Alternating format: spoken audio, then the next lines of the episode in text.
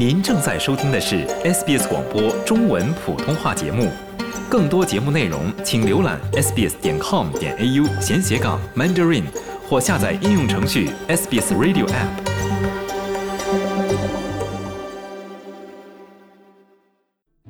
数百万的澳大利亚成年人将很快有资格接种第五剂的新冠疫苗。联邦政府宣布，从二月二十日起，过去六个月未感染新冠或未接种新冠疫苗的十八岁及以上人士，可以额外接种一剂新冠疫苗加强针，无论这将是你的第几针疫苗。但是，我是否可以选择不接种呢？哪一类人群非常需要接种？目前又有哪些的疫苗选择呢？澳大利亚免疫技术咨询小组裁定，健康的儿童或青少年不需要额外的疫苗剂量，除非是有特殊健康状况导致其重症风险较高的未成年人。而对于成年人来说，一些专家认为，六十五岁以下成年人可以根据自身的健康状况自行决定是否接种额外的疫苗。免疫和公共卫生专家、悉尼大学护理和助产学院的朱莉·李斯克教授说：“对于六十五岁以下的健康成年人来说，额外的剂量不是必须的。他们已经具备此前新冠感染或疫苗接种带来的显著免疫力。” The booster gives you a bit of a top up against getting COVID itself for about a month. 加强针可以带来一个月左右的感染防护力，而对重症的防护也可以长达数月。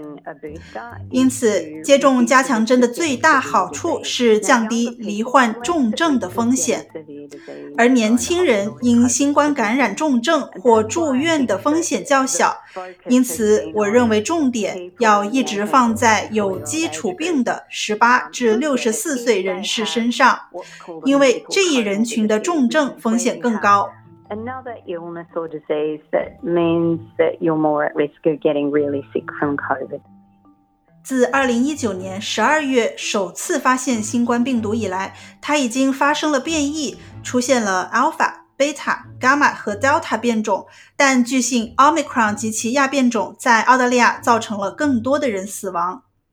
多尔蒂研究所的临床微生物学家、传染病医师雪莉博士说：“随着病毒的进化，预计疫苗效力会在一定程度上有所降低，但仍不可否认的是。”疫苗在抗击新冠大流行方面有着重大效果。他说，疫苗从来没有真正设计用于完全避免感染新冠，但它们确实可以预防严重的疾病或因感染而住院。相比原始疫苗，Omicron 特异性疫苗可能会赋予人体更强的免疫力。当局目前建议符合接种条件的人士选择接种 mRNA 技术的 Omicron 特异性疫苗。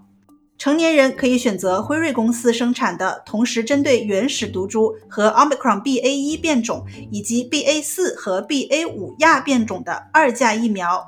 也可以选择莫德纳针对原始毒株和 Omicron BA.1 变种的二价疫苗。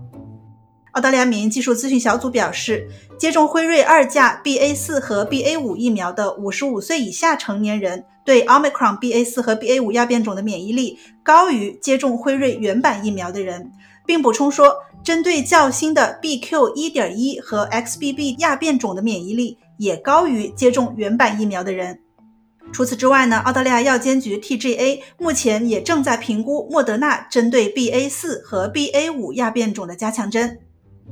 联邦卫生部长马克·巴特勒宣布，未来几周将再有一千万支辉瑞奥密克戎特异性疫苗登陆澳大利亚，并将从三月初开始上市。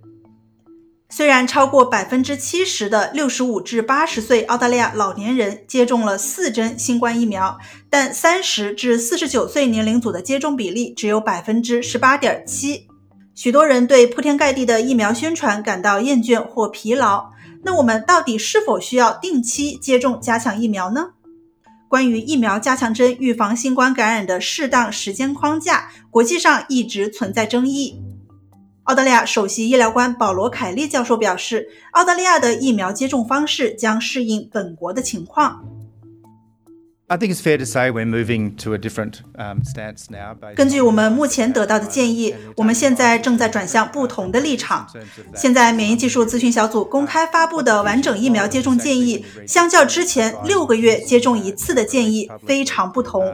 但我们不会预测未来。不过，国际上目前确实正在进行相关的讨论，但最佳的疫苗接种时间框架尚未确定。Uh, optimum time period is not yet settled. 巴特勒部长表示，目前约有一千四百万澳大利亚人距离自己上一次接种疫苗已经超过六个月。他鼓励所有符合条件的澳大利亚成年人预约疫苗接种，尤其是我国正在经历自去年十月开始的新一轮疫情。卫生专家表示，本轮疫情正在接近尾声。巴特勒部长也指出，目前病例数、住院人数和重症监护人数已经大幅减少。尽管如此，自十月以来，全澳仍有三到四百万人感染新冠。而澳大利亚自去年开始引入了新冠抗病毒口服药物，虽然这些药品被描述为抗击疫情的革命性工具，但本轮疫情当中仍有约两千六百人死于新冠感染，其中包括老年护理机构中的八百多名老年人。悉尼大学的雪莉博士说：“目前的问题在于，人们需要在感染新冠后尽快服用这些药物，以发挥其效用。因此，及时获得确切的诊断至关重要，需要更多的病毒检测。”他表示，高危人士必须对新冠检测保持警惕，并尽早与医生讨论获取抗病毒药物的相关事宜。而与此同时，世界各地的科学家和制药公司也在研究第二代的抗病毒药物，以改进当前口服治疗药品的缺陷。据悉，辉瑞公司正在研发第二代的抗病毒药物，而中国的制药公司也正在研发口服抗病毒药物，其初步研究前景广阔。与此同时，澳大利亚科学家也正在研究合成抗体作为抗病毒药物，他们的目标是在今年启动临床试验。以上是本期圆桌健谈的全部内容。听众朋友们，如果有想要听到的健康相关话题，也欢迎在 SBS 中文的微博、Facebook 和 Twitter 给我们留言。您可以搜索关键词 SBS 中文和圆桌健谈，收听阅读往期播客内容。